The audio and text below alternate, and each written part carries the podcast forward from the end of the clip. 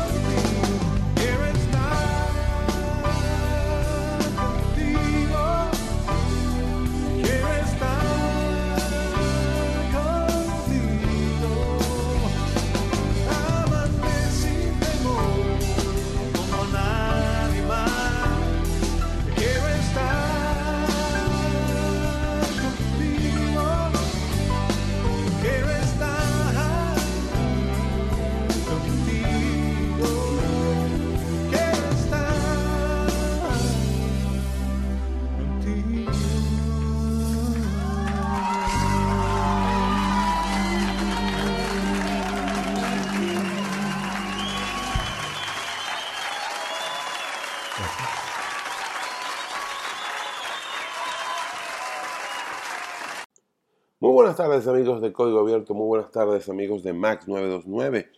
Bienvenidos a otra emisión más de Código Abierto. Eh, por supuesto, los métodos de contacto arroba fmonroy, arroba Código Abierto para sus preguntas porque nos encanta la mm, interacción digital. ¿Y quiénes hacemos este programa? Frank Monroy en la producción general y Mauricio Belio en la magia del sonido. Es un placer para mí estar al aire otra vez con ustedes. Y esta semana hay mucho que decir. Empezamos eh, con Guillermo Carrasco, que por cierto estuvo esta semana eh, tocando en España con el tema Quiero estar contigo, un tema que muchos recuerdan más por la versión que le hizo Elisa Rego que por esta versión de Guillermo Carrasco. Y bueno, hay mucho que decir esta semana. Se cayó Facebook, WhatsApp y por supuesto Instagram, esto fue noticia mundial. Eh, además de esto cumplió 10 años de muerto Steve Jobs y eso pasó absolutamente por debajo de la mesa. Y también se lanzó a nivel mundial Windows 11 y también esa fue una noticia que quedó por debajo de la mesa. Hacia el final del programa vamos a tener a Juan Carlos Araujo con el que tenemos un largo análisis sobre la manera de instalar Windows 11, que dicho sea de paso no es nada sencillo. Eh, no vamos a hacer spoilers de la entrevista, pero está bastante interesante. Eh, sin embargo, bueno, vamos a empezar con el programa con qué? Como siempre, con los bits del pasado. Bits del pasado. Una mirada a la historia de la tecnología en código abierto. Código abierto. Creemos que esta semana hay una cantidad de efemérides que realmente sorprenden por muchas cosas, por eh, tanta información que hay. Primero que nada, vamos a recordar los 10 años de la muerte de Steve Jobs. Recuerdo que estábamos en una presentación del BlackBerry mm, Bold, el BlackBerry, eh, sí, el BlackBerry Bold, si mal no recuerdo, en Caracas, en, em, por cierto, una presentación que fue animada por eh, Bajo Fondo Tango Club, con Olaya, Santa Olaya y otra gente más, eh, cuando nos dijeron que Steve Jobs había muerto. Recuerdo que hubo un aplauso de la gente y un poco se desvió la, rueda de prensa a recordar a Jobs en vez de hablar de BlackBerry y de Movistar. Eh, diez años de que fue un visionario, la muerte del que fue un visionario, del que fue un tipo polémico, un tipo no muy sencillo de tratar y un tipo con muchas aristas claros y oscuros. Eh, por supuesto, a él le debemos la introducción de la era post-PC, que sería no solo lo que diversificó Apple, sino lo que mantiene vivo Apple, el iPhone, el iPad, el, por supuesto, el ya olvidado, casi olvidado iPod. Eh, pero ¿quién no recuerda que nada más el lanzamiento del iPhone eh, fue mm, algo que sorprendió a todos? Porque en la industria no pensaba que Apple pudiera meterse en un agua donde, ahorita, donde prácticamente los los grandes eran Motorola, Nokia. Eh, fíjense, hoy Motorola existe pero muy menguada y después de tres ventas en los últimos 15 años, eh, Nokia, hay móviles Nokia en este momento, pero que no tienen nada que ver con los móviles Nokia de hace 15 años. Esa empresa no existe ya como se conocía en ese momento. Eh, otros más, Ericsson se convirtió luego en Sony Ericsson, pero y luego desapareció. Eh, y ahí está Apple dando la pelea con su iPhone. Increíble. También hace 11 años del lanzamiento de Instagram y en una de las entrevistas que nos hicieron esta semana, mm, uno de los productores de, una radio nos decía, no recuerdo cuál fue, que eh, yo era el, primer usuario, el primer periodista que tuvo Instagram eh, y que tuvo Twitter. Lo de Twitter sí lo sabía, yo soy la cuenta número 12 creada en Venezuela eh, y, la, primera de un periodista, pero lo de Instagram no lo sabía. Mira que ha cambiado más Instagram de, de, hace, hace, de esos 11 años atrás para acá. Incluso cuando, su, cuando llegó, en ese momento era una red solo para iPhone, poco parecido a lo que, em, a lo que hubo con, con Clubhouse a principios de año, pero no con tanto impacto. Y bueno, eh, fue de alguna manera una, red social que cambió, empezó, empezó siendo una red social de fotografías, como había, como hubo varias, este, a convertirse prácticamente en una especie de eh, hub de comercio electrónico y en centro de, entretenimiento. Yo creo que todavía tiene muchas cosas que cambiar, pero vaya, eh, Instagram creo que ojalá pudiera utilizarse mejor desde, desde, el, em, desde el navegador y ojalá pudiera eh, de alguna manera ser más nativo con otros, eh, otros formatos, como por ejemplo la transmisión hacia televisores inteligentes. Pero bueno, en lo particular yo soy más de Twitter que de Instagram, pero feliz cumpleaños Instagram. Entre las, em, entre también las eh, anécdotas de este año, 1796, eh, nace el sistema métrico decimal y la fecha 10 de octubre fue escogida por ser un sistema base 10. Mira tú qué interesante. El 10 de octubre de 1994 fue presentado el navegador Netscape 0.9 beta que reemplazó a Mosaic como el browser que hizo popular a la web. Eh, Netscape fue el papá de todos los que empezamos a navegar hace muchos años. Bueno, realmente usamos primero eh, Links, que era absolutamente eh, eh, sin gráficos, era puro texto. Luego usamos Mosaic y luego Netscape. recuerdo cuando conseguí la beta del Netscape 2.0. eso creo que fue en enero de 1990 y, ¿qué? 96. Yo me sentía wow, porque había conseguido la beta de Netscape 2.0 que además se veían GIF animados. ¡Wow! En 2000, eh, un 10 de octubre de 2006 se desbloqueó el acceso a Wikipedia en China tras un año de censura. Eh, también un 10 de, octubre de, pero de 1968, Fritz Bauer usa por primera vez la expresión ingeniero de software. Y mm, el 11 de octubre de 2001, Polaroid, rey de la fotografía instantánea, quiebra por no lograr adaptarse a la era digital. Curiosamente, el icono de, el primer icono de Instagram estaba basado en una Polaroid de esas viejas. Eh, qué cosa tan interesante, ¿no? Así que, bueno. Y el 9 de octubre de 2006, Google adquirió YouTube por 1.600 eh, por, mil, por 1.600 millones de dólares, sí, 1.600 millones de dólares. Eh, qué mal negocio para el que lo vendió. O no, quizás a lo mejor no hubiese tenido tanto, eh, tanta preeminencia y tanto, no hubiese sonado tanto YouTube si no lo adquiere un gigante como Google. Lo más caliente de las principales tiendas de música online en código abierto.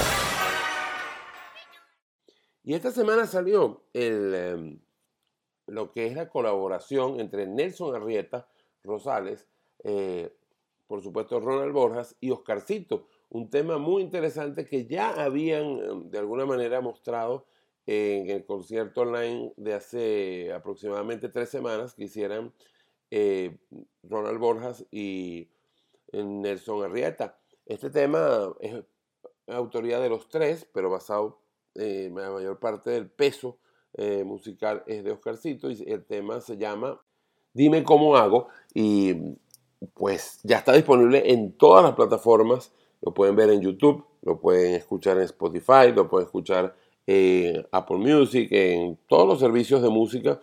Recuerden, compre legal, compre además no a la piratería y por supuesto lo puede ver absolutamente gratis en YouTube. El video está bastante bueno, el video se grabó en la ciudad de Chicago, Illinois, y cuenta la historia pues de tres personajes, uno lo hace Nelson por supuesto, el otro Ronald y el otro Oscarcito, y ¿con quién se queda la muchacha? No voy a dar spoiler.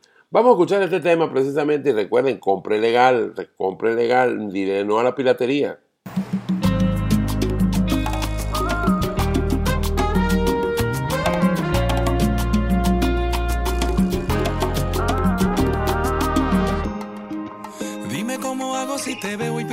todos los modales. Tengo ese problema, el deseo y mis principios son rivales.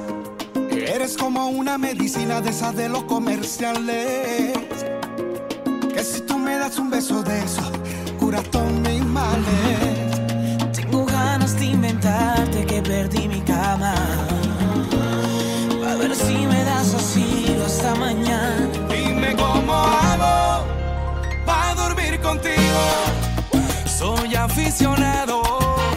Ay, de esos ojitos.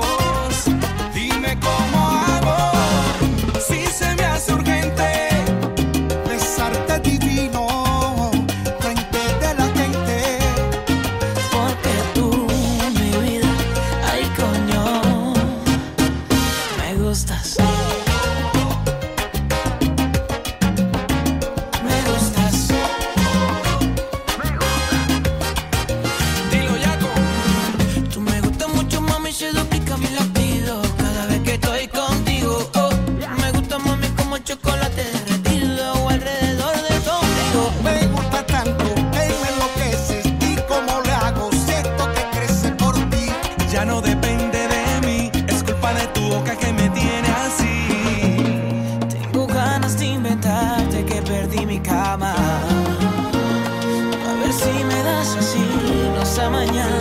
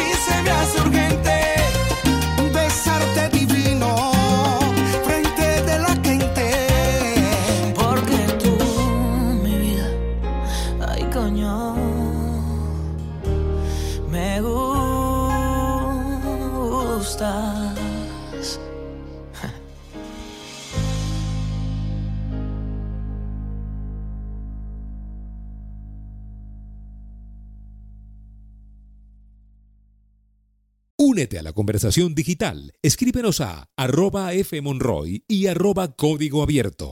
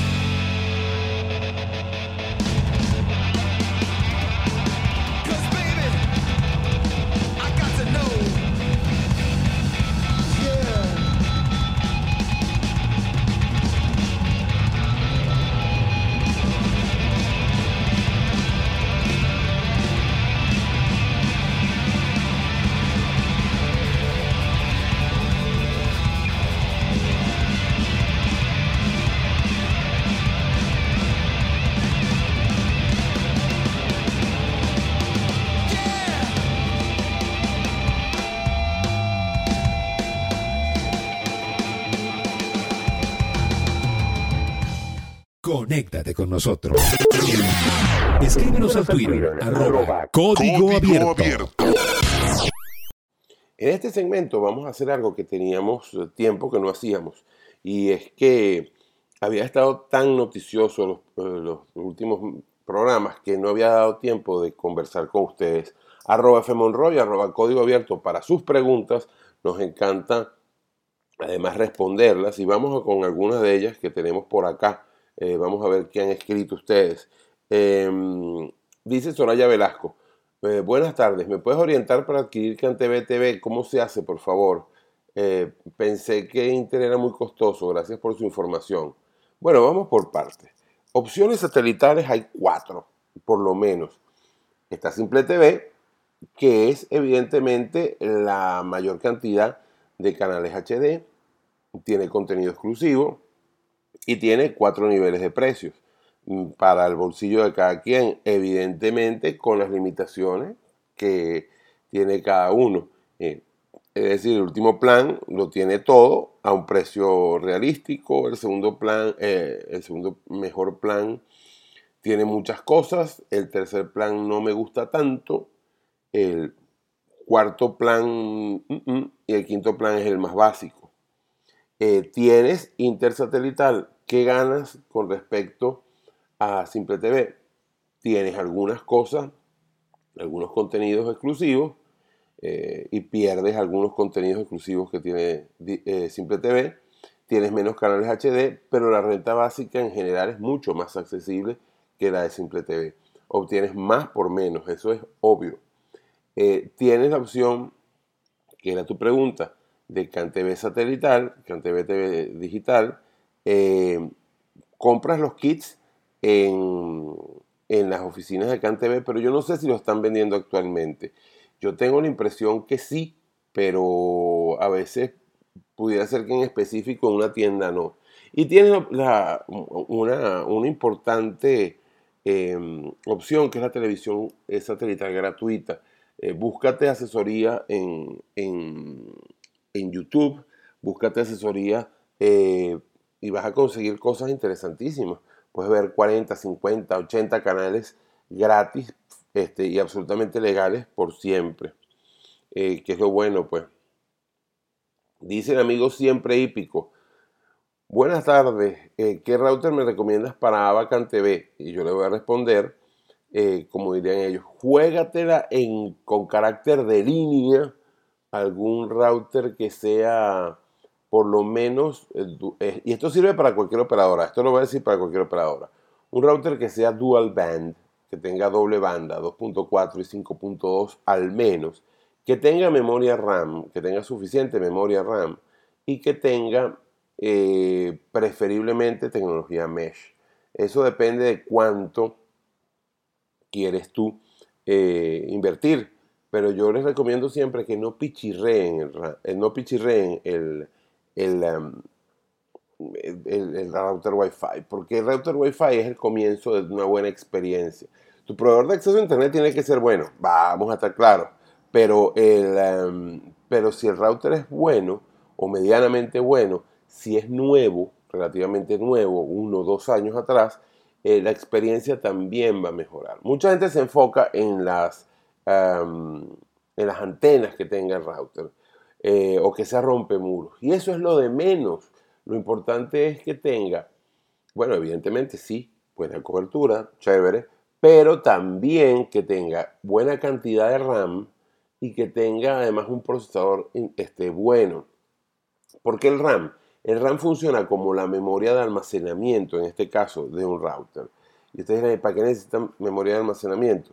Oye, porque cuando estás descargando algo en Netflix, por ejemplo, para verlo, o en cualquier sistema de streaming, necesitas eh, un, paso previo de almacenamiento. Entonces un router con mayor memoria RAM podrá este, hacer una transmisión más fluida. Y si tiene además un buen procesador, no se vuelve loco. ¿Qué pasa?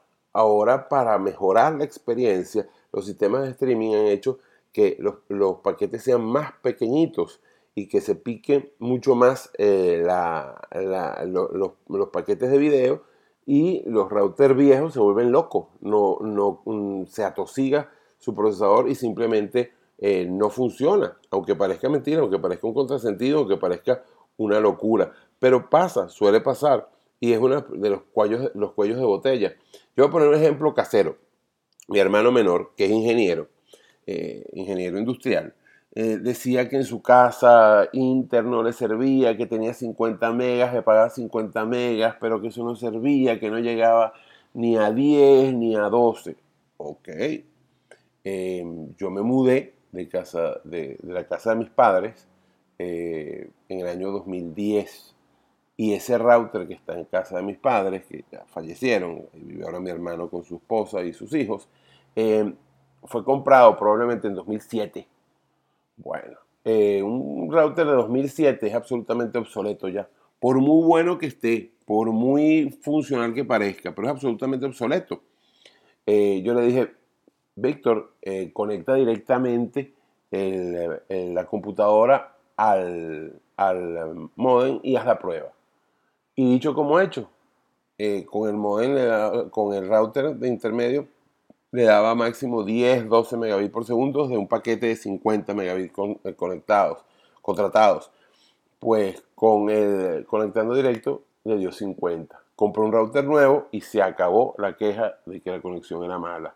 No significa que nuestras operadoras sean maravillosas, no, tienen sus defectos, pero siempre un buen router va a funcionar. Vamos a escuchar, eh, se me antoja a escuchar a Luis Enrique Mejía, eh, nicaragüense tan venezolano como el que más, a Jorge Luis Chacín, mi hermano del alma, y a los grandes amigos de C4 Trío en una excelente performance de un tema que no grabó un guaco, que de hecho es para mí el mejor tema de guaco que no grabó guaco. Está originalmente en el álbum Candela de Huáscar Barradas, le da precisamente el nombre a ese tema, a ese disco, a ese discazo que hizo Huáscar hace 21 años y precisamente, bueno, el tema se llama Candela con C4 Trío, Luis Enrique y Jorge Luis Chacín. Luis Enrique, Chacín, C4 Trío, se formó el lío. Yo traigo para ti algo fascinante, ritmo astuto y elegante, golpe alegre y consonante, repica toda hora, que destaca y se enamora de la negra más bonita y más radiante. Caribe es mi son, playa y arena es lo mejor. Cuando se enciende mi color, se impone al ritmo de un tambor. Yo traigo candela y sabor que suene en tono menor. La rumba precisa mi voz para darle al mundo emoción. Porque soy latino, sangre que corre en mis venas es la energía que cura las penas. Ay, candela de la buena. Candela, candela. Oh, oh, oh. Yo traigo para ti algo fascinante, ritmo astuto y elegante, golpe alegre y consonante, el kitipla de mi tambora. que repica toda hora, que destaca y se enamora más radiante. Caribe es mi Oye. playa y arena es lo mejor. Ajá. Cuando se enciende mi color, se impone al ritmo de un tambor. Yo traigo candela y sabor, aunque suene en tono menor. La rumba precisa mi voz para darle al mundo emoción, porque soy latino, darte rumba es mi destino, hielo. Porque la sangre que corre en mis venas es la energía que cura las penas.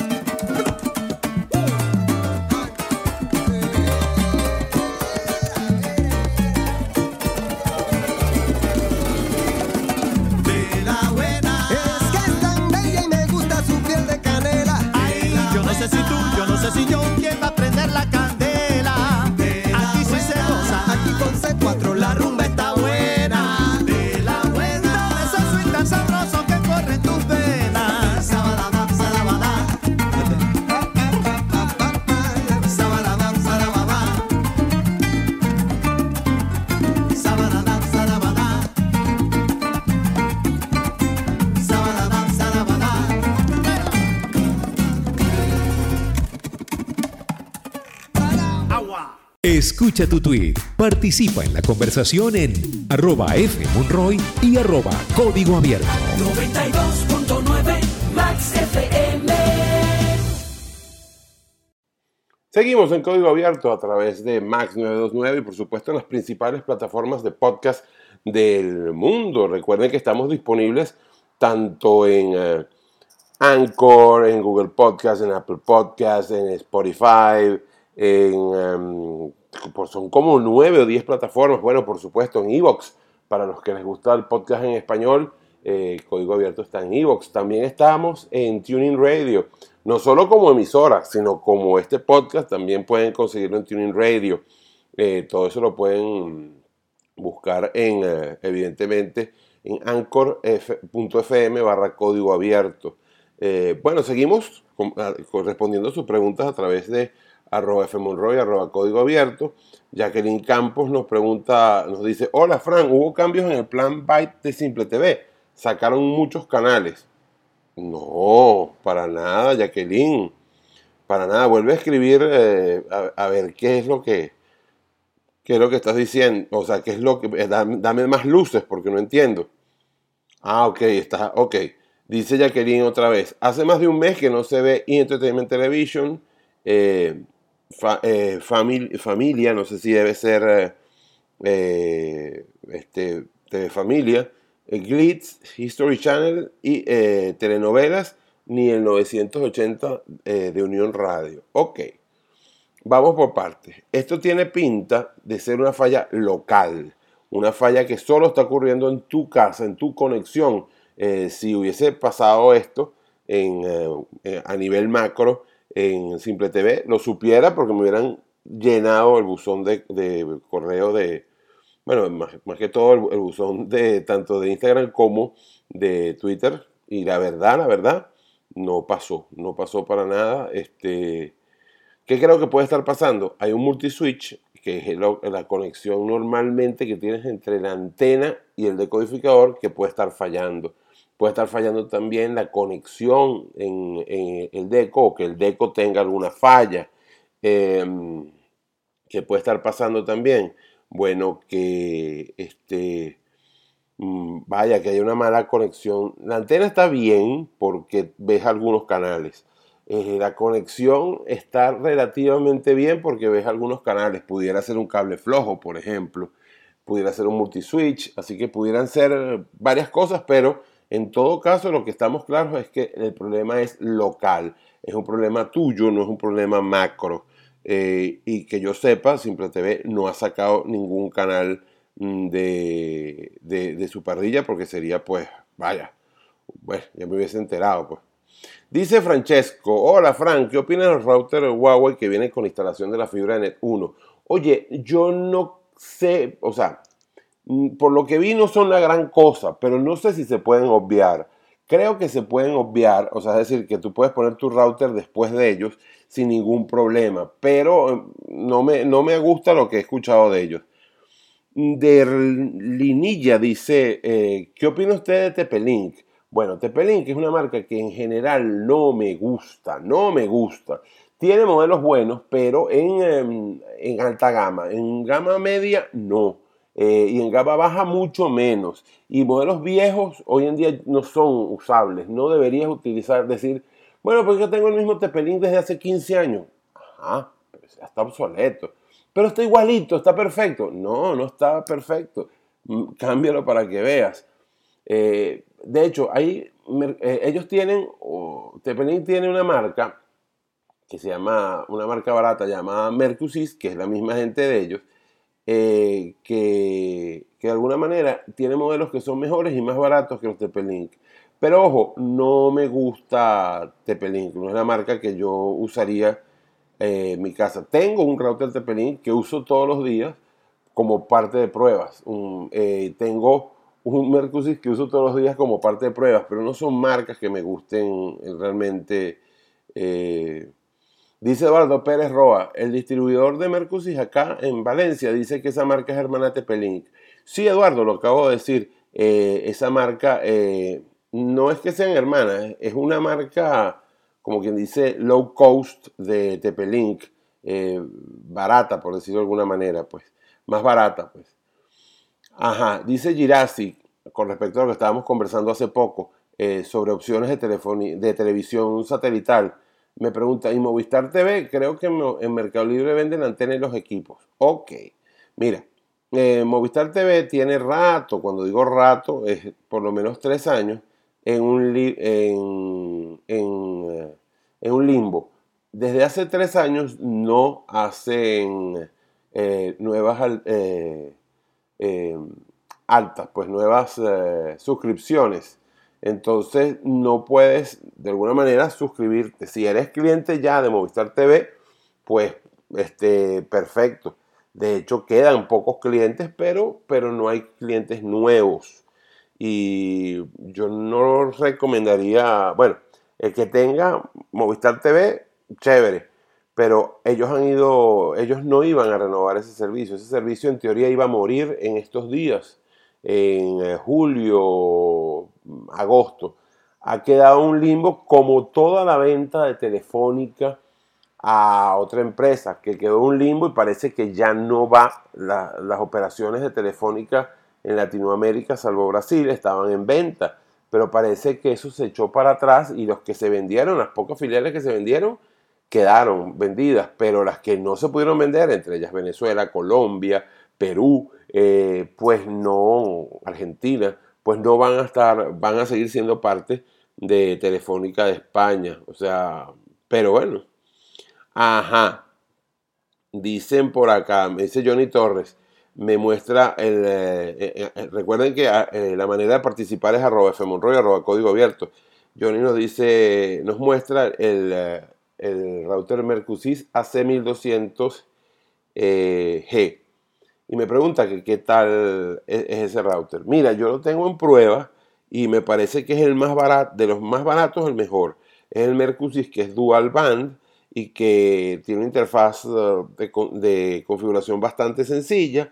Me gusta, eh, pero ojo con algo. Este es un buen router si lo consigues a buen precio. Eh, es un. Si lo consigues entre 25 y 40 dólares, cómpralo.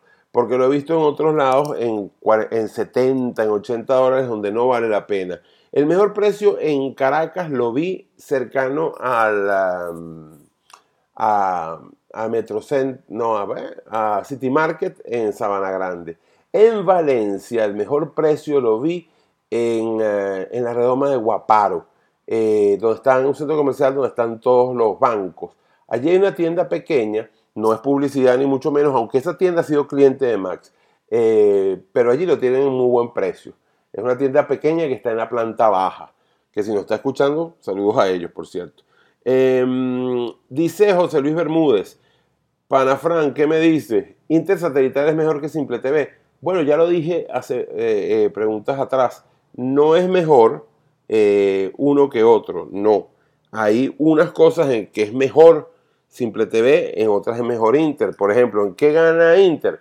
oye, tiene 28 canales HD por menos dinero, tiene una parrilla interesante y este, los decos no me gustan tanto, son bastante básicos y fallan, pero vaya, este, es una buena idea. Eh, Simple TV tiene más canales HD, sí, sin duda, eso no se lo discute nadie, pero, y siempre hay el pero, por supuesto es un poco más caro.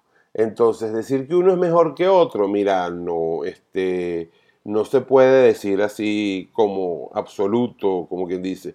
Y mm, Gustavo dice, ¿y qué me dice la calidad de imagen entre, entre Simple TV e Intersatelital? Mira, si está bien cableado, si entra por componente o por HDMI a, un televisor que sea HD, eh, no hay diferencia entre entre la calidad de imagen de uno y otro. Simplemente es como bajar del satélite. Eh, la, gracia de la televisión satelital bien instalada es que, eh, por supuesto, la calidad de, conexión siempre va a ser mejor. Eh, si tienes, si tienes Inter, como te decía, por decodificador HFC o si tienes uno por decodificador HFC, por supuesto, la calidad será mucho mejor, por supuesto. Pero eh, en condiciones normales, la transmisión satelital pues es bastante buena en, todas las operadoras, la verdad.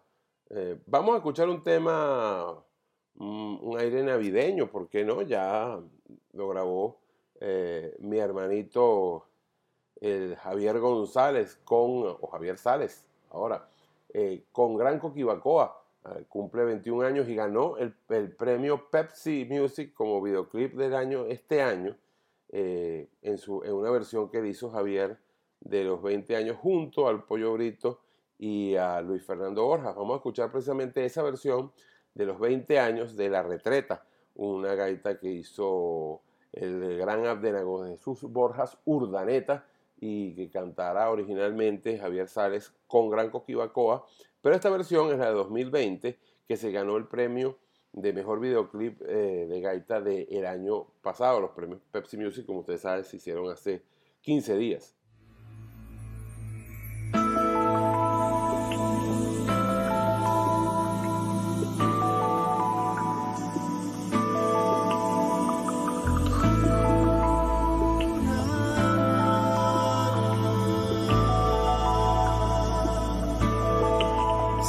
De la tarde y estoy en Patiquinao.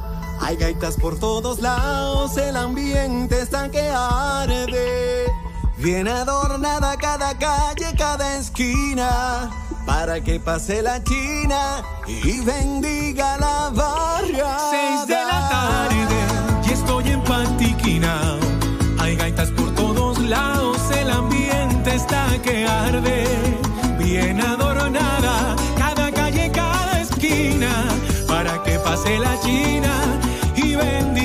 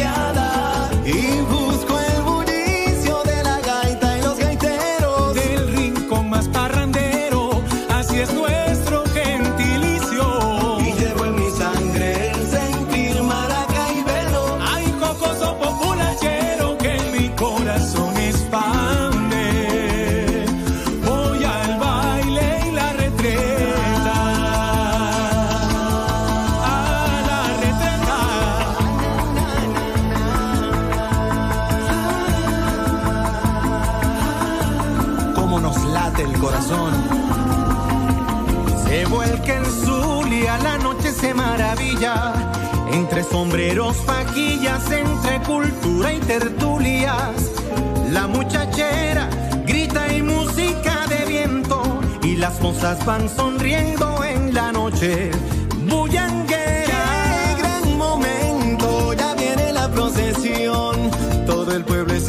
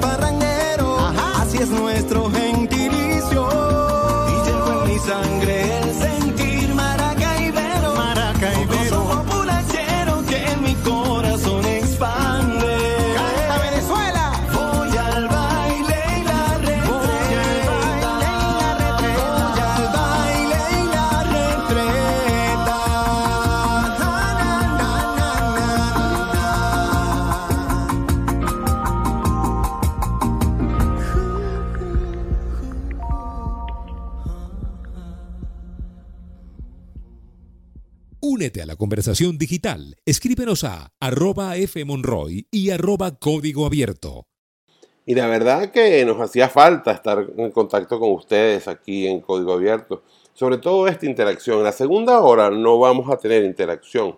O porque tenemos, como ustedes saben, se cayó Facebook. el día lunes y me hicieron muchas entrevistas, estuvimos al aire y agradezco con ah, nuestro queridísimo Pedro Pensini eh, López, eh, estuvimos con nuestra queridísima Chili Barnaghi, con Sergio Novelli, también muy querido nuestro gallo, eh, con los amigos de Circuito X, aquí no ha pasado nada, Natalie este, Ordaz y Miguel Arias, tuvimos también Neri Escalante en Radio Rumbos, Estuvimos también con eh, María Laura García. Eh, no quiero dejar a nadie ahora que los nombre a todos. Y ay, Dios mío, se me va a escapar alguno seguro. Eh, entonces, en la segunda parte vamos a escuchar una, una entrevista que me hiciera el colega Carlos Fernández el día jueves en Televen. Y luego vamos a tener una interesante conversa con Juan Carlos Araujo de Paradigma Hoy. Pero, siguiendo con la conversa con ustedes y, escuche, y que ustedes escuchen sus tweets, y sus preguntas al aire. Tenemos más, eh, más preguntas de ustedes. Vamos a ver eh, qué, viene, qué llegó por acá. Eh, buenas tardes, señor Fran Monroy, dice Derwin Rivera. No me diga, señor, ni usted que me pongo viejo. una consulta y disculpe usted. Si yo tengo un Deco Simple TV registrado, vivo en Caracas y quiero llevarlo este fin de semana a otra casa en Valencia, ¿este funcionará? Bueno, bienvenido a Valencia. Si estás escuchando en Valencia, eh, espero que lo estés escuchando. Eh, fíjate, en principio, eh, no, es, no es 100% antiético que lo hagas, pero es decir, puedes hacerlo perfectamente. Un decodificador de Simple TV que esté activo en Venezuela, no importa el sitio de Venezuela en que lo hayas registrado, te va a funcionar en todo el territorio nacional y sin que eso sea una ilegalidad manifiesta. Así que no es antiético, échale piernas, llévatelo, porque de hecho la vieja DirecTV tenía un, una figura que se llamaba antena vacacional, que tú podías, eh, eh, ellos preveían que tú te podías llevar el deco para cualquier parte del país. Así que puedes hacerlo, no solo con Simple TV, con Movistar TV digital, con CanTV TV digital y con Intersatelital Tú desconectas tu deco, lo pegas a, otra antena de esa misma operadora que esté bien alineada y perfecto, te va a funcionar sin mayor rollo, no hay problema. incluso puedes llevártelo fuera del país para las zonas más cercanas, para Colombia, para Aruba, para Curazao, hasta Perú, eh, y te va a funcionar. Claro, allí ya no es legal porque por, violas patentes, derechos de transmisión, derechos de autor, derechos conexos que llaman. Entonces no lo recomiendo. Sin embargo, técnicamente se puede. Dice Luis Pineda, una pregunta. ¿Cómo es eso del cambio eh, de prepago a todas las líneas residenciales o empresariales de CanTV? Ok, buena pregunta Luis. Eh, hace poco CanTV dijo o este, que, que ustedes, o sea, que todos los que tengan el servicio CanTV telefónico en prepago, o se pasan a pospago o les eliminan la línea. Y es así. Eh, mucha gente pasó el servicio a prepago y este, no se lo cortaban, estaba allí. Ahora CanTV va a eliminar esa modalidad en los teléfonos fijos y tienes que pasarte a pospago o te desactivan el servicio. Eh, pasarte a pospago lo puedes hacer por Katy, el asistente de inteligencia artificial que tiene CanTV en su página cantv.com.be. Lo malo es que nada más de 8 de la mañana a 4 de la tarde. Yo no he terminado, tengo varias líneas prepago que tengo que pasar a pospago. No he terminado el, eh, el proceso, pero no es tan difícil en teoría. En teoría, en teoría. Vamos con otra pregunta más. Este. Eh, Dice Juan eh, Francisco Salazar, ¿sabrá si habrá problemas con la facturación de CanTV? Aún no han facturado septiembre. Eh, después de la reconversión eso se ha atrasado un poco. Sin embargo, yo no creo que CanTV haga este, nada, o sea, que vaya a cortar porque la, reconversión ayudó, como quien dice, a retrasar estas cuestiones. Yo creo que no, pero nunca se sabe.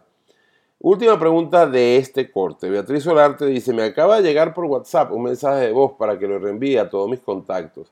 Si no, el riesgo es que si no lo hago, mis mensajes serán pagos. Me suena muy raro. ¿Sabes algo de eso? Sí. Eso es, un, e, eso es pescar en río revuelto. Eh, no, no le pares. no, lo, no, no va a ser, no te van a cobrar más por eso. Eh, nunca, nunca te va a cobrar WhatsApp por mensaje. Al principio sí, al principio te decía que era hace 12 años atrás, 10 años atrás decía que, em, que WhatsApp era gratis por un año y después te iban a cobrar un dólar anual por utilizarlo, pero ya eso cambió una vez que los compró Facebook.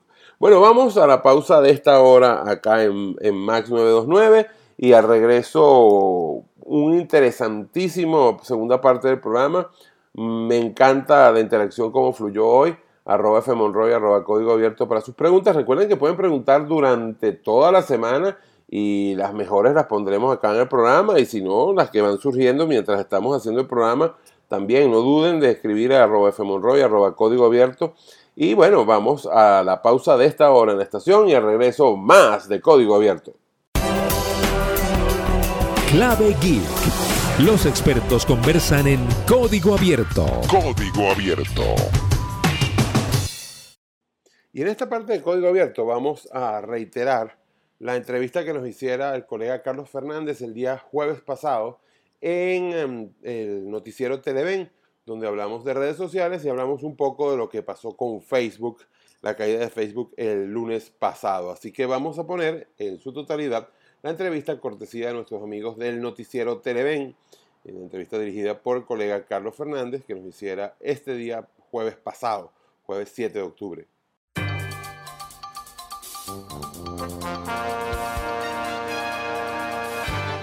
Nos acompaña Fran Monroy, periodista especializado en el área de tecnología, redes sociales, y muy a propósito, eh, Fran, obviamente, como decías tú, bueno, cuando hay un lío es que me llama.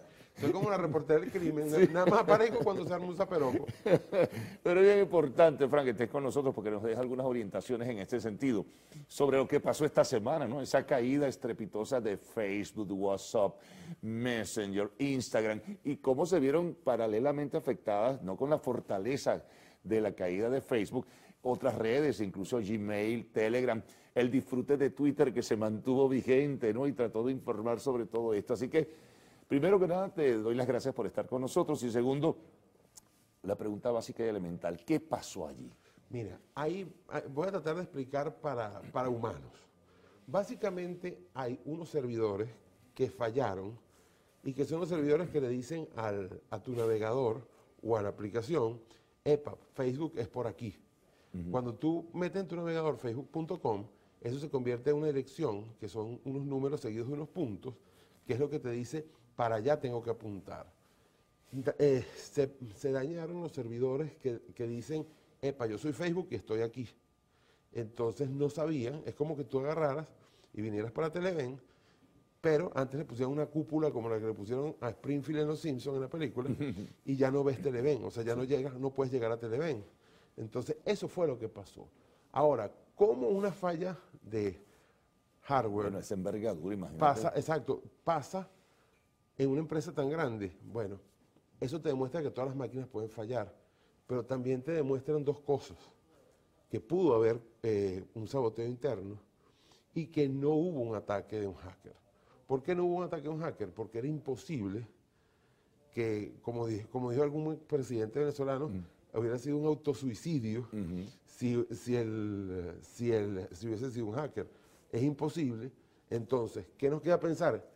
Que, por muy infalible que parezca, un servicio tan grande como Facebook tiene sus falencias, o que hubo una mano peluda. Pero ¿qué pasó? Básicamente al desaparecer las rutas para llegar a mm. Facebook, es como si le hubieran echado lejía. Desapareció, los borraron del mapa. Tuvieron que ir físicamente al, al centro más grande de cómputo de Facebook a manualmente retomar todo. Imagínate. Eso me parece también insólito porque... Y había problemas para que entraran los empleados. porque es, que no Había es que no había servidor que te autenticara que tú eras tú. Entonces, de alguna manera, me sorprende que a los líderes de computación distribuida, de nube distribuida, les pase esto. Esto es como decir, como que, como que tú llegues y a una empresa que es especialista en comida, los empleados se queden sin una viandita de comida. Mm. Es una cosa insólita. Eh, eso, yo pensé que la acción en bolsa iba a ser más castigada. Y sin embargo no pasó. Bueno, pero cayó duro, ¿no? Y la, la pérdida de, de Facebook eh, fue notable y significativa. Y la- bueno, y la de su accionista fundamental también fue estrepitosa, ¿no? Pero, pero sabes que al- a, los Claro, con capacidad de recuperación, volvió. eso se recupera, así es la Sí, bolsa. sí. pero- Bueno, para que se den una idea, en, Fe- en Facebook ha crecido, ha crecido desde su inicio en bolsa, hace cinco años, 200%, y en el último año ha, ha subido 20%. En el último mes sí tuvo una caída de 13%, pero de aquí a diciembre esa caída se revierte. Entonces es interesante. Yo pensé que los accionistas, lo iban a- o sea, que, que el mercado le iba a pegar más duro, pero ya ves. Claro, de todas formas también afectó a, a otras tecnológicas ¿no? que cotizan en Nasdaq y, y todo ello, pero no con la, con la fortaleza con que castigó a, a Facebook. Fíjate, tú sabes por qué, tú me preguntaste que por qué fallaron otras también. Sí, sí. Y eso es por lo interesante de la topología de, de Internet. Internet, como ustedes saben, es una red de redes, no hay un nodo central. Entonces, cada red se va superponiendo con otra y sí, es como el torrente sanguíneo. Si tú tienes una trombosis, la, la sangre busca este, re- redireccionarse por otro lado. El tráfico que iba para Facebook no conseguía Facebook e iba taponeando Claro. las redes e iba poniendo más lentos otros servicios. Por ejemplo, el recargo que tuvo Telegram. Sí, ah, bueno, y, y la sumatoria ya van 70 millones de suscriptores. Al principio fueron 50 el mismo día, ahora van como por 70, 70 y tantos millones. Es, Telegram es mejor que WhatsApp. Y Signal es ¿En qué mejor, es, es mejor que, te- que Telegram y que, y que WhatsApp. ¿Cuál, cuál? Signal. Ah. Pero el problema es que todo el mundo usa WhatsApp. Entonces, Claro. este, Telegram es como tú resuelves mientras tanto. Eh, esos 70 millones van a volver a instalar la aplicación y de, de aquí al- a, a la semana que viene más, no vuelven a entrar. Entonces es muy cómico que las reacciones de Telegram, Telegram cada vez que le pasa algo a WhatsApp es el gran ganador, pero no termina de capitalizar en el tiempo esa No, victoria. la gente regresa a WhatsApp. Sí, porque de hecho todos tenemos WhatsApp. En Venezuela, el 65% de los teléfonos tienen WhatsApp. El Telegram uno lo utiliza muy poco o no hay una conexión o mucha o no tanta gente se suma como uno pensaría que pudiera sumarse. Y lo, lo que es más cómico, Telegram es mucho más útil para, para grupos. Telegram tiene muchas más bondades en el manejo de los grupos. Es tan grande su, su nivel de bondades que a mí me da flojera aprenderlo. Porque tiene demasiadas aristas donde Y la sacar. encriptación y la seguridad es mayor también en. Mira, eh, Eh, o WhatsApp, es muy, es muy. WhatsApp es mejor eh, a- o ha mejorado muchísimo en, en seguridad en los últimos cinco años. En el último año y medio ha hecho un salto cuántico de seguridad. Eh, prácticamente para interceptar un mensaje de WhatsApp necesitas una fracción de millonésima de segundo. Es decir, se puede, sí, pero las posibilidades reales son mínimas, porque una vez que tú le das send y entra en el tubo de encriptamiento, ya ahí no lo pueda tocar nadie. Ni siquiera ellos mismos. Ellos no, no son capaces de leer todas las conversaciones de uno. O sea, por eso es que es importante también aclarar que eh, no hubo un hackeo y que no solo no hubo que nuestros datos están seguros y que incluso el propio Facebook no puede leer ni lo que escribes en el Messenger ni lo que escribes en WhatsApp. Ahora, eh, pero al final de cuentas algo ocurrió, sí, una falla, se han dado tantas explicaciones, incluso conceptuales y técnicas, que al final lo que hacen es generar mayor confusión, pero no se sabe en definitiva, bueno, sí, pasó esto, pasó aquello. Mira, lo más lógico, que, o sea, lo que se ha llegado a la, a la- la- el- la inf- la informática forense, a lo que ha llegado más, más, más seguro decir es que hubo falló los servidores que te dicen, que te dan la dirección de Facebook. Es decir, los que integran redes y que dan la dirección física de Facebook. Ahora, eh, inmediatamente caen en cascada, bueno, los que pudiéramos llamar las filiales, ¿no?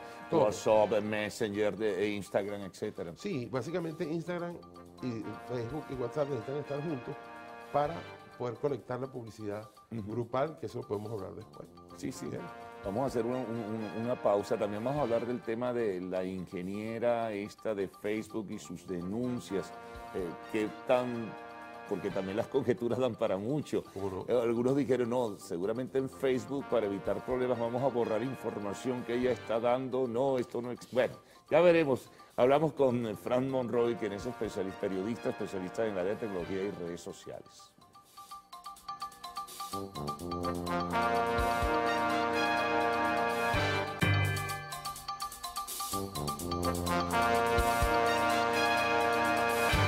Seguimos con Fran Monroy, seguíamos, tú ibas a dar otras explicaciones adicionales sobre el tema, ¿no? Explicaciones para tratar de, De- de de- traducir al, lenguaje humano, porque Sí. es, muy, es muy cómico. Fíjate, ¿por qué están juntas, aparte de que son del mismo dueño, por qué están juntas en la misma infraestructura Facebook, Instagram y WhatsApp? Bueno, porque ellos nos dan un servicio que es gratuito, gratuito entre comillas, porque Claro. realmente la ganancia está en la publicidad contextual. Eh, ellos no escuchan las conversaciones de Carlos Fernández, que sería muy interesante escucharlas. Eh, no leen lo que yo escribo, que no sería tan interesante, pero eh, sí saben que tantos hombres de Caracas, entre 40 y 50 años, usan tal marca de café que la toman a las 5 de la mañana y que la compran en automercados que está a dos kilómetros a la redonda donde, donde viven en Caracas, o que en Maracaibo la gente compra tal marca de refresco, o que en Valencia, en el Parral y en, en- en, qué sé yo, en el Trigal, se usa más la marca de jabón A que la marca de jabón B.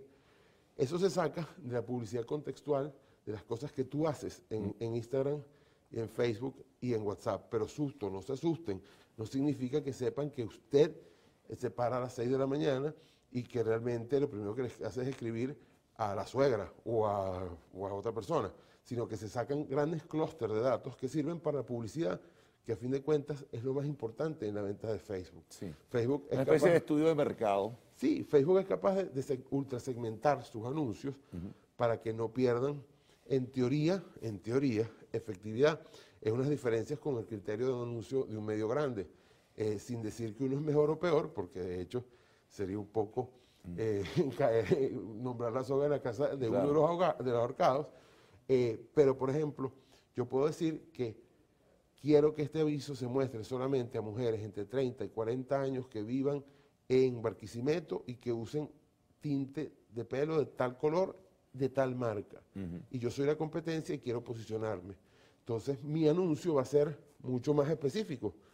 De repente, en un canal de televisión como este, lo ven millones de personas, pero ni tú ni yo somos candidatos a usar tinte de pelo por razones más que obvias. Este, entonces, de alguna manera, esa es la una de las ventajas del negocio de Facebook y que tienen información en clúster de prácticamente toda la humanidad. Por allí hay cosas que nos llaman la atención. ¿Por qué estamos ahora en manos de Facebook como antes estuvimos en manos de, de Google, como antes estuvimos en manos de Microsoft? No es tanto así. El rollo es que la tecnología evoluciona y, vamos, y va mejorando para ofrecer experiencias de usuario mucho más, más cercanas. Dime tú si hoy no es muy sencillo que tú le digas a tu teléfono, ok Google, o también le puedes decir, oye Siri, como tú quieras, decir, mira, búscame música de los 50 de, o música de los 30 de Glenn Miller. Y él sabe que a ti te gusta In the Mood y no te gusta, qué sé yo, otro tema de Sí, Glenn sí, Miller. sí. O te gusta Bad Bunny, pero no lo dices. Mira, ahora sobre el tema de la, de la ingeniero esta famosa, Ajá. que se ha hecho, bueno, eh, su mensaje multiplicador por todas partes y las denuncias que hizo donde eh, señalaba palabras más, palabras menos, que Facebook no se ocupaba de las personas, que no tenía tal vez una filosofía social, sino una filosofía mercantil, que es solamente el interés pecuniario, etcétera, etcétera. ¿Pudiera también vincularse a, lo- a la caída de la, de la red o de esta plataforma? No, fue una, una penosa, una penosa Coincidencia. coincidencia. ¿Por qué no creo? Porque ellos no, no, no van a ocultar algo que si te pones a ver, siendo una empresa que cotiza en bolsa, no necesariamente, y esto va a sonar feo y duro, tiene que ser una empresa social. Ojalá fuera una empresa social, pero eh, no está diseñado para eso, está diseñado para hacer profit, para ser rentable.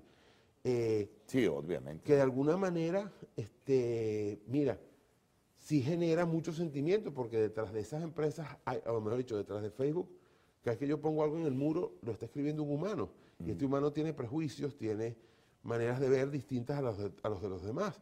Aquí en la audiencia puede haber miles de personas que piensan distinto a lo que yo pienso y sin embargo es parte de Facebook. Entonces, esta señora lo más grave que dijo, que es lo que si yo pusiera o sea, yo pondría el dedo ahí en la llaga, es que el caso de Instagram hace que tengas un... Que las, los, Sí, un mensaje. mm, Sí, eh, que la gente tenga... Sobre todo los jóvenes. Exacto, que, que sobre todo con su cuerpo, con estar con estar en armonía con su cuerpo. Aunque aquí paso la cuña yo, después de operado y con 100 kilos menos. Mira, yo gracias a Dios he podido estar al aire en televisión y en radio muchos años con el cuerpito que me gasto, así que no se dejen Claro, lo que pasa es que hay como una tendencia, o, no sé qué ocurre, eso habría que evaluarlo desde el punto de vista psíquico, eh, porque los jóvenes van con una tendencia a mostrarse más, o incluso en términos generales, que pudiéramos hablar uh, también de eso, en redes sociales hay una tendencia a contar la historia de tu vida, que a muchos les gusta, a otros se sorprenden, eh, otros, eh, bueno, y tú ves la, la, la, la, la pelea en redes o las Pero cosas eso parte de una cosa, eso parte de un problema estratégico. Tú debes ser una personalidad digital que no un personaje digital. Es decir, la, gente valora en redes la cercanía, la calidez humana, pero no necesariamente intoxicar a la gente con tu vida. Entonces hay y eso está pasando, ¿ah? yo lo siento así como tú lo señalas. Hay, que ser cercano, hay que ser persona. Yo, yo trato, por ejemplo, de ser la misma persona al aire, en radio y televisión o en redes, que soy en la calle y que me pueden abordar a conversar muerto de risa, sin problema. Pero tampoco sobreexponer, sin querer, por ejemplo, yo tuve un matrimonio donde fue muy público mi esposa. Cuando me divorcié fue muy fastidioso para ambos. Después tuve otra relación en la que me la mantuve completamente aislada en redes y sin embargo ahora esta persona después que terminó conmigo resiente que yo no la mostré en redes. Entonces es bien interesante cómo no hay tampoco una fórmula. Si digo algo, por supuesto Twitter, donde yo soy un poco más duro que en Instagram, es la tierra de los feos porque la gente va a buscar noticias. Y en Instagram hay otro país donde todo es maravilloso. Sí, y la gente va a buscar más. Bambilandia, pues. Este, Instagram es un poco Bambilandia. bueno, a veces algunas cosas fuertes. De alguna manera, hay que saber también mm, cómo concretar, generar tu. Si, nos dejan dos eh, eh, eh, enseñanzas, esta cuestión es una que hay que tener su propia página web y hay que tener su propio punto de anclaje de tu, de tu marca personal o de tu marca en general. Y la otra es que no hay que, no hay que hacerse dependiente de las redes. Hay que usar las redes a favor de uno, bien sea mostrando o consumiendo contenido, pero no, no convertirte en un adicto a las redes. Bueno, muchísimas gracias. brevemente, ¿por qué se ha multiplicado el uso del insulto en las redes en términos generales? Básicamente eh, porque... es algo que explotó, que no era tanto así, la conversación o la diferencia de criterios no se expresaba de esa manera antes. Mira, eso pasa especialmente, está pasando en Venezuela por una razón. Es drenar tus frustraciones con el más sencillo de drenar. Es mucho más fácil caerle encima a Carlos Fernández que caerle encima al culpable de tus frustraciones, sean cuales sean. Sí, sí. O sea, que ese es un punto que, que además hay que darse cuenta de algo las redes te funcionan muy bien para horizontalizar la comunicación, para tener tú, estar tú a un clic de, de, cercanía con el emisor del mensaje. Entonces cuídalo, porque es una red, porque es una herramienta muy buena para conocer y aprender mucho más. Muchísimas gracias por toda esta información, Fran. Me gustaría que ese tema, último que acabamos de tocar, el uso eh, para cuestiones personales y el tema del insulto y la provocación en redes, pero ya será en otra ocasión. Me parece que es interesantísimo ese tema. Diálogo Digital. Los protagonistas conversan en código abierto. Código abierto. Seguimos en código abierto, estamos con Juan Carlos Araujo y bueno, lanzamiento 5 de octubre, lanzamiento de Windows 11. Pasó absolutamente por debajo de la mesa, Juan Carlos. Nada que ver con, con los lanzamientos antes de Microsoft. ¿Ya tú estás usando Windows 11? ¿Cómo te ha ido con él? Mira, no, no lo he estado usando principalmente por las eh, estrictas eh, regulaciones, los estrictos requisitos de hardware que, está pidiendo Microsoft. No solamente te pide un procesador relativamente nuevo con mínimo de potencia, le hace mi laptop Acer de hace 10 años, no, no llega al corte, sino que te pide unas eh, configuraciones de seguridad que pocos toman en cuenta, que están en las computadoras más recientes, pero hay que meterse duro con la configuración, incluso con temas de línea de comando y todo para que poder medianamente activar, eh, hacer que, que la computadora sea compatible con Windows 11. Ok, o sea que no es tan sencillo, tan, eh, tan fácil como fue Windows 10.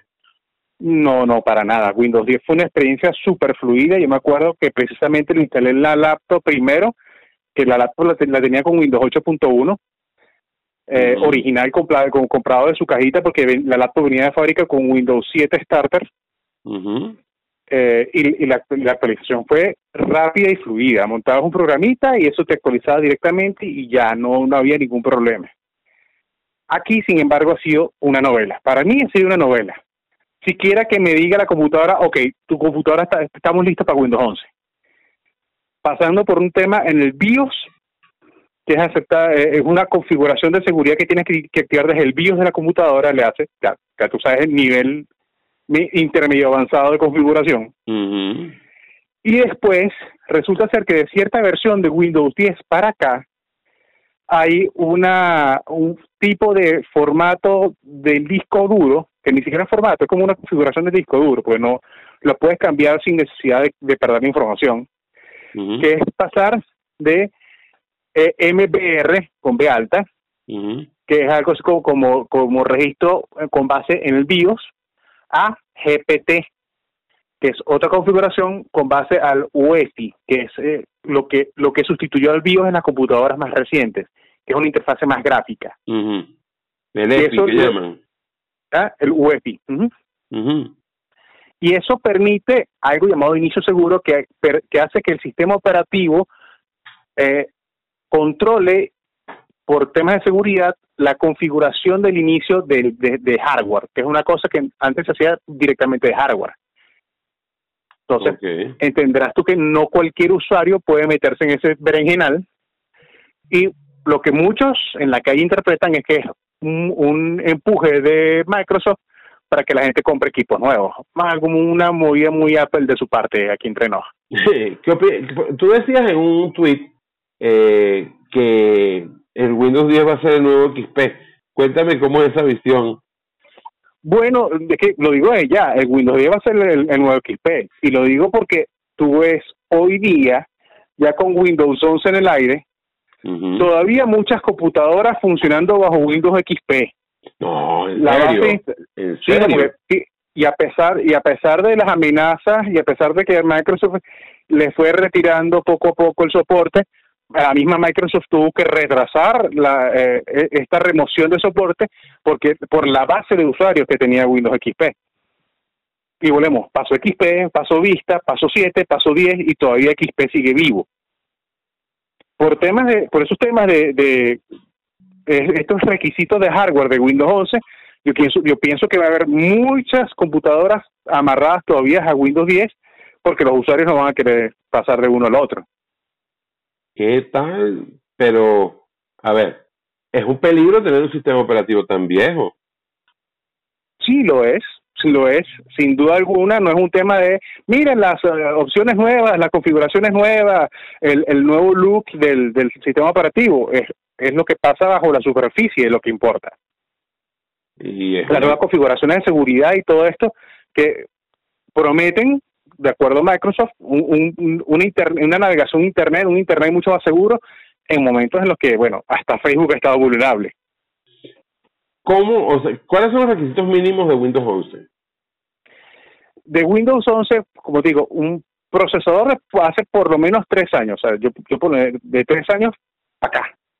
Ok. Eh, yo por lo menos yo la, eh, este drama con la computadora fue con una computadora que yo ensamblé hace dos años ya, con un Ryzen 5 2600 y con una tarjeta gráfica eh, Radeon RX 570. Ujú. Eso es un hardware muy reciente en comparación con el, el, el hardware de la mayoría de las computadoras con las que manejo yo aquí en, en mi día a día. Eh, y fíjate que tuve que meterme profundo en la configuración para que la computadora me dijera, ok, ahora sí estamos listos. Solamente que eh, ellos, eh, Microsoft está haciendo la instalación por cascada, ¿cierto? Los primeros son los que están dentro del Insider Program, pero como esa es mi computadora principal de edición y de productividad, decidí ser cauto y retirarme del, Insider Program y no aventurarme con esa computadora. No voy a hacer que algo salga mal y me quedé yo sin herramienta de trabajo para, para conseguir la plata. No, me imagino. Evidentemente, pues es un peligro siempre de hacer eh, eh, o sea, eh, lle- llegar a ser una cuestión en tu máquina de producción, ¿no? Exactamente, exactamente. Y bueno, volvemos a espe- esperar a que, con, como ya esté lista la cascada, para que tu, el usuario común y corriente se monte y mi computadora me diga, "Ah, ahora sí nos montamos, nos montamos. Pero hasta ahora yo pro- opté por ser, por ser cauto. En la única computadora que tengo que, que te, te acepta el, el Windows 11. Pues requiere una computadora, pues, un procesador de al menos dos núcleos, de al menos 1.5 GHz de frecuencia, eh, al menos 4 GB de RAM, eh, al menos 64 GB de almacenamiento Ajá. y las configuraciones de seguridad de las que ya hemos hablado, Que no está fácil, pues. que no está fácil, que no está fácil. Sobre todo ese, ese cambio de, M- de MBR a GPT a mí me costó un montón porque es algo que se puede hacer desde la línea de comandos, pero a, a mí no me quiso hacer nada, yo, yo tuve que descargarme una aplicación especial de manejo de particiones, tipo Partition Magic, eh, instalarla, configurar la partición para pasar de MBR a GPT, desinstalarla, reiniciar la computadora y, y listo. Sí, no pasó nada, na- nada especial. Ok, pero fue difícil por lo que veo. Sí, sí. Fue difícil, me llevé alguno que otro susto por, por, por estos temas de comandos que no, que no corren bien en la línea, o algún temor de sintaxis, de esas cosas que, que, que un programador se, se estaría riendo en este momento en mi cara por ser usuario común, eh, por Muggle, Ajá. Pero sí, o sea, pasé mi susto y todo y no, y no es nada fácil, pues esos son procesos, incluso que me extraña que Microsoft no los integre de una vez al, sistema de instalación. O sea, que la instalación te diga, ok, mira, lo que puedo cambiar desde aquí, pues lo cambio aquí, tal, de MBR, GPT, esto aquí, tal, tal, tal, y te diga, y te dé las instrucciones para tú configurar lo que tengas que configurar en el BIOS o, o el UEFI. Wow, este no es fácil, ¿no? No, no es fácil, no es fácil. Yo creo que por, por, por eso mismo que es que ahí, ahí está el empuje por compra hardware nuevo. Ah, ¿con qué plata? Oye, eso no es sencillo. No lo Eh, no es sencillo. Eh, vamos a hacer, eh, a poner la, la invitada, la siempre invitada en este, en este programa y en la, en la televisión en general, en la radio en general, que es la música. Eh, vamos a escuchar eh, Take On Me de Aja, del grupo Aja, en una versión del Festival de Viña de 2006, eh, que está bien interesante. Y al regreso seguimos conversando con Juan Carlos Araujo de Paradigma Hoy, que además este, está, está tratando de luchar con Windows 11. Eh, vamos a ver cómo le fue en la siguiente parte. Pero vamos a escuchar a Take On Me eh, de Aja en el Festival de Viña del Mar 2006 y al regreso seguimos en Código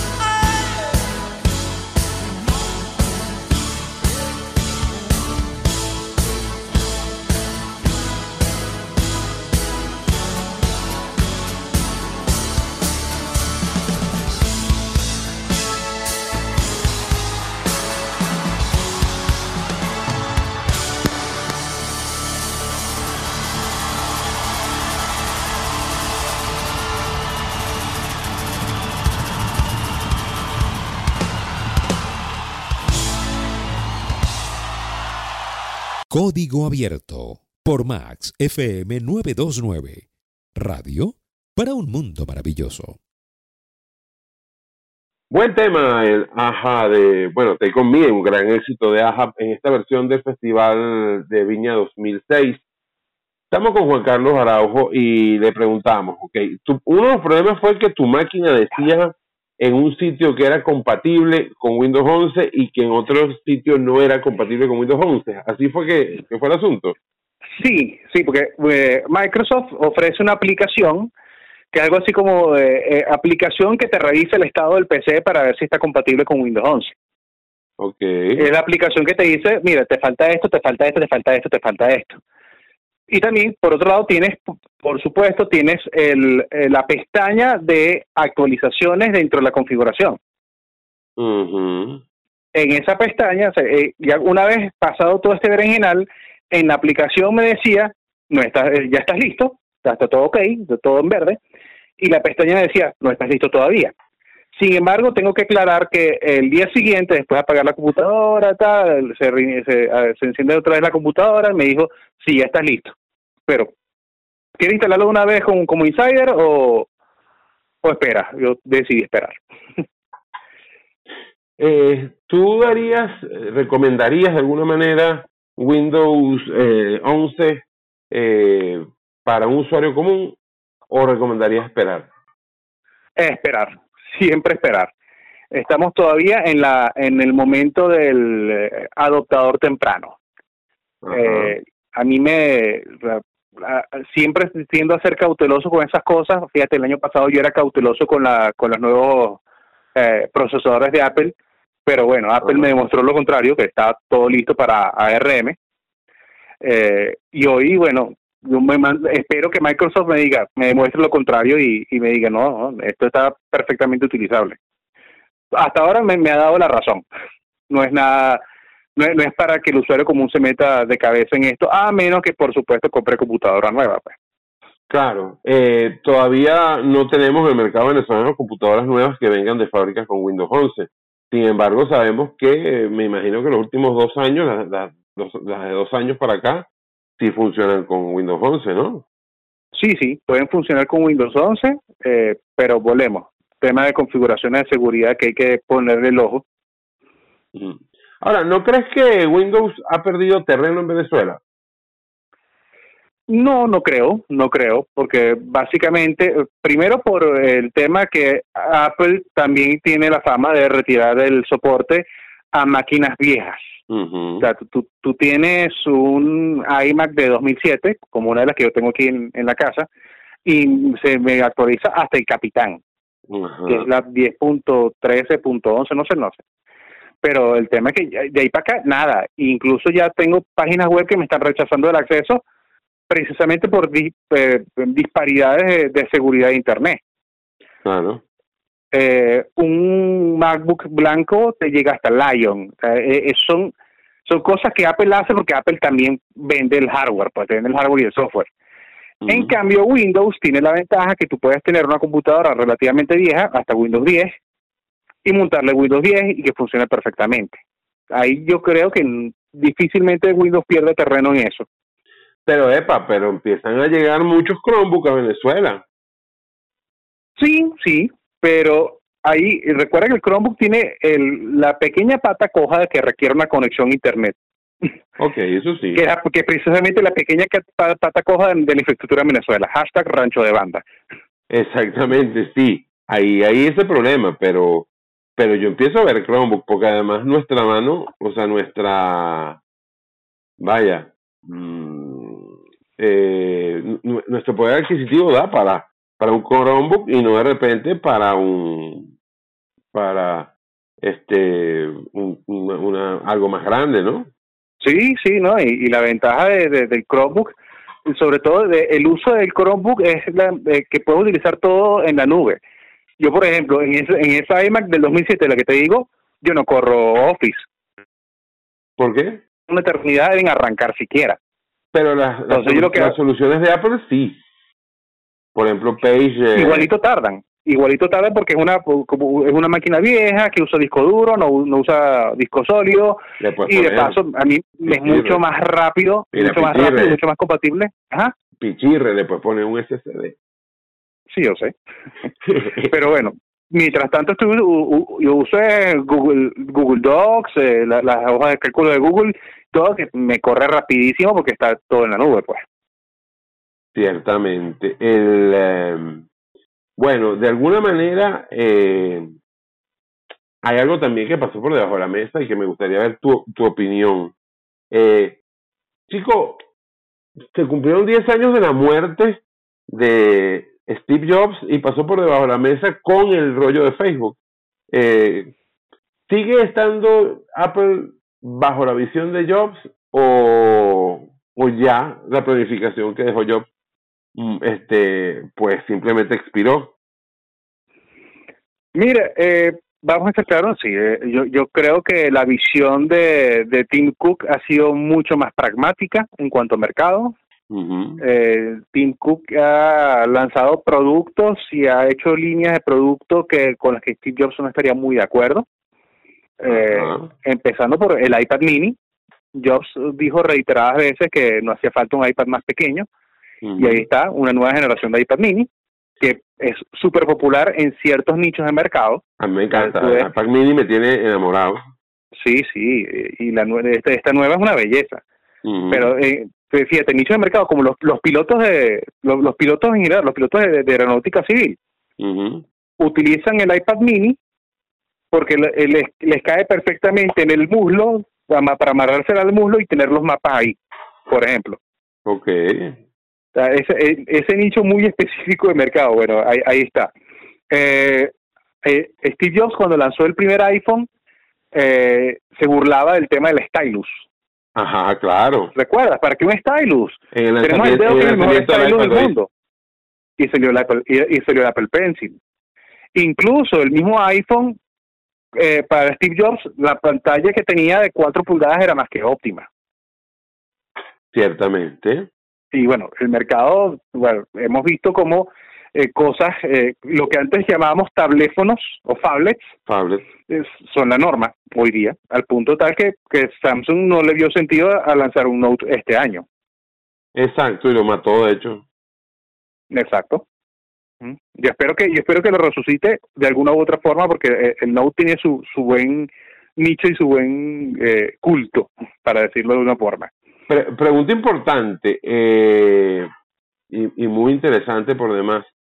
Eh, ¿Tú estuviste probando o estás probando los, el, el, el, software de o, los teléfonos de, Samsung? ¿Cómo te ha ido con ellos? Cuéntame. Oye, no, una maravilla, una maravilla. De hecho, el, el que estoy probando, estamos, estoy hablando contigo en este momento para él, es el eh, Flip 3, el plegable el plegable para las masas y te, te, lo digo de una vez en mi top 5, este es el teléfono del año. Punto. Así de sencillo. Así de sencillo. ¿Por qué? Es un teléfono book insignia con internos de book insignia que funciona normalmente como un buque insignia con buenas cámaras, alguno que otro sacrificio menor del cual podemos hablar más tarde, pero lo más importante, se pliega y cuesta lo mismo que un book insignia normal. O sea, a nivel de precio está al mismo nivel del precio de lanzamiento del Galaxy S21 más, cerca de los mil, mil cien dólares, que es básicamente el, el, mil cien dólares, el, más caro que es el que tiene el almacenamiento interno de 256 gigas. Entonces, en esa línea de buques insignia que están todos rondando más o menos los mismos precios, que oye, está difícil que algún otro fabricante te pida lo mismo por un teléfono que no se pliega, pues. Y se la puso muy difícil a Motorola que, que con el Razer que no tiene la misma configuración y que tenía un precio también alto hasta ahora, hasta ahora pues. Hagamos algo, Juan Carlos. Yo voy a poner un tema eh, que es eh, autoría de Pablo Añino y de Elena Ibarra. Sí, sí, Elena, de la chef, que en su momento fue manager de Sentimiento Muerto y que en su momento fue esposa de Pablo Añino hace a finales del siglo pasado. Eh, ese tema se llama Ayuk Payé. Ese tema está en el segundo disco de Sentimiento Muerto. Un clásico. Ah, sí, sí. producido por, uh, llamado Sin Sombra No hay Luz y producido por Guillermo Carrasco, con quien empezamos hoy el programa, por cierto. Y bueno, ya lo dijimos, este tema es Ayuk Payé, con Sentimiento Muerto sonando aquí en Código Abierto. Y al regreso, bueno, vamos a hablar de Samsung con eh, Juan Carlos Araujo en esta divina conversación.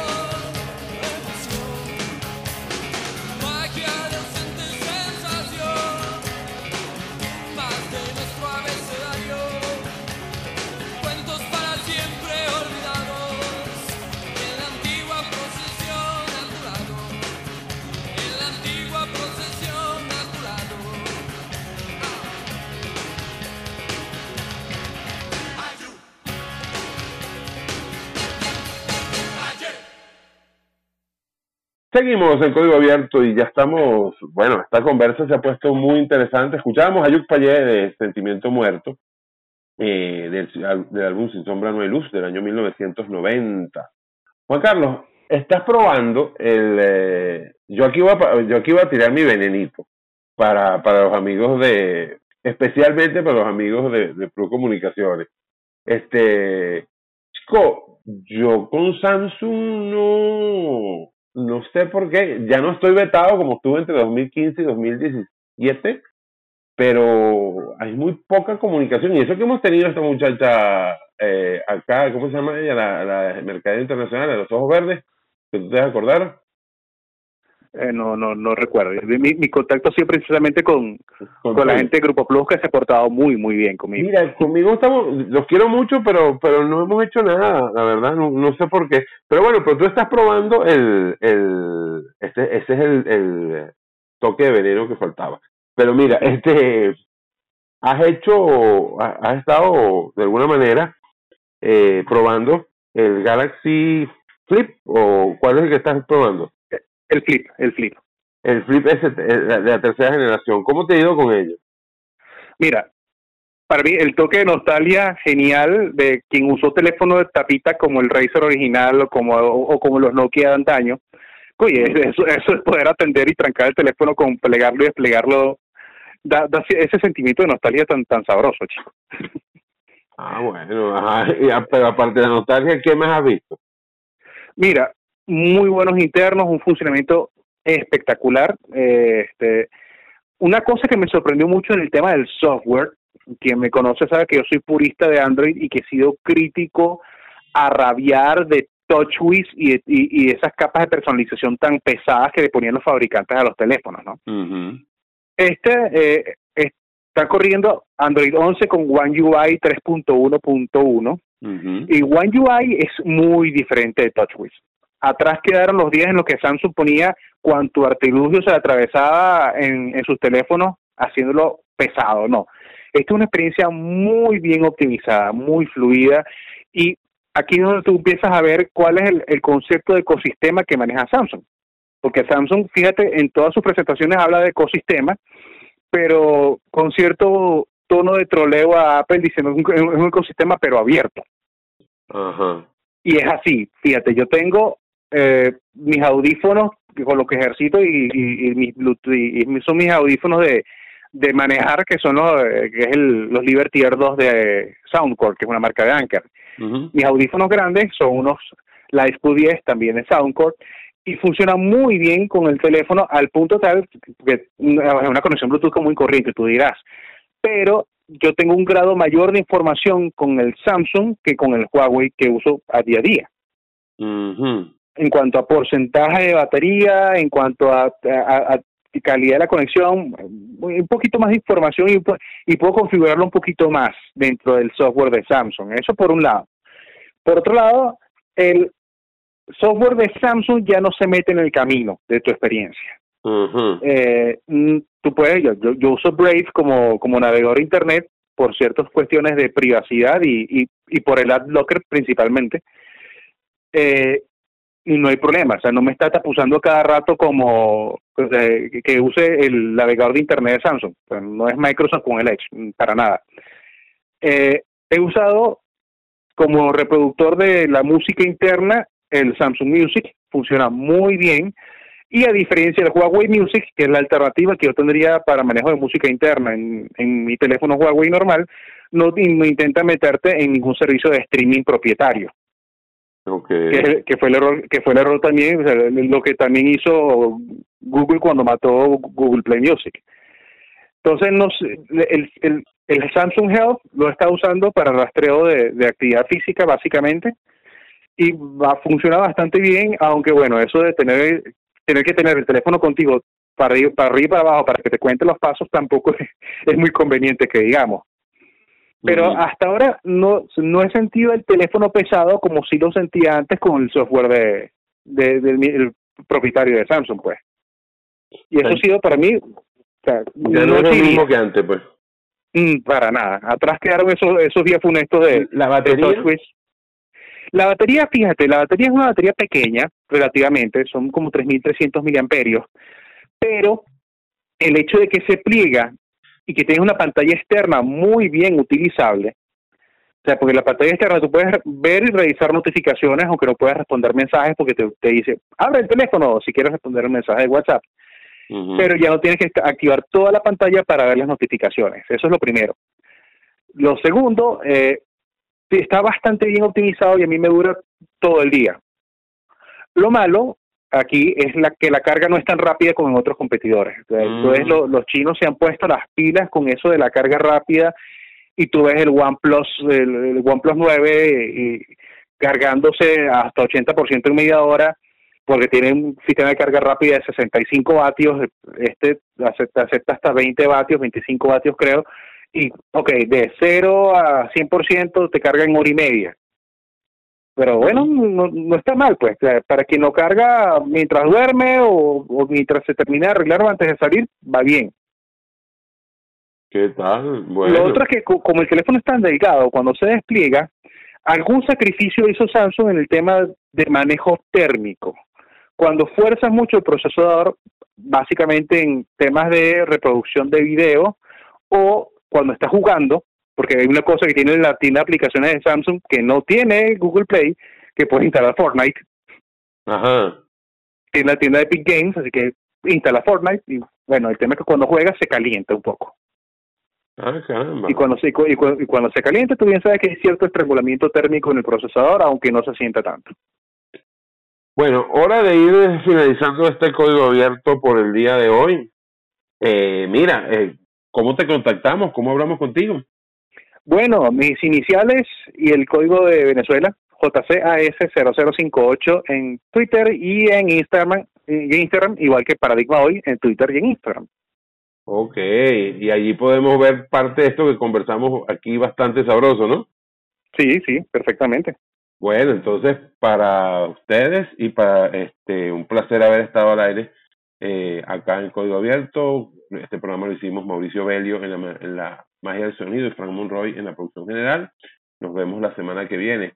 Hasta la próxima.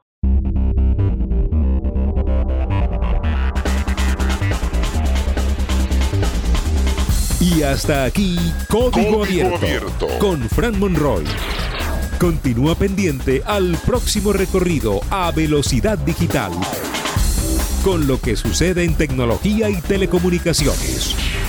Recuerda seguirnos en Código Abierto en Twitter e Instagram y visitarnos en www.códigoabierto.com.be. Código, Código abierto. abierto.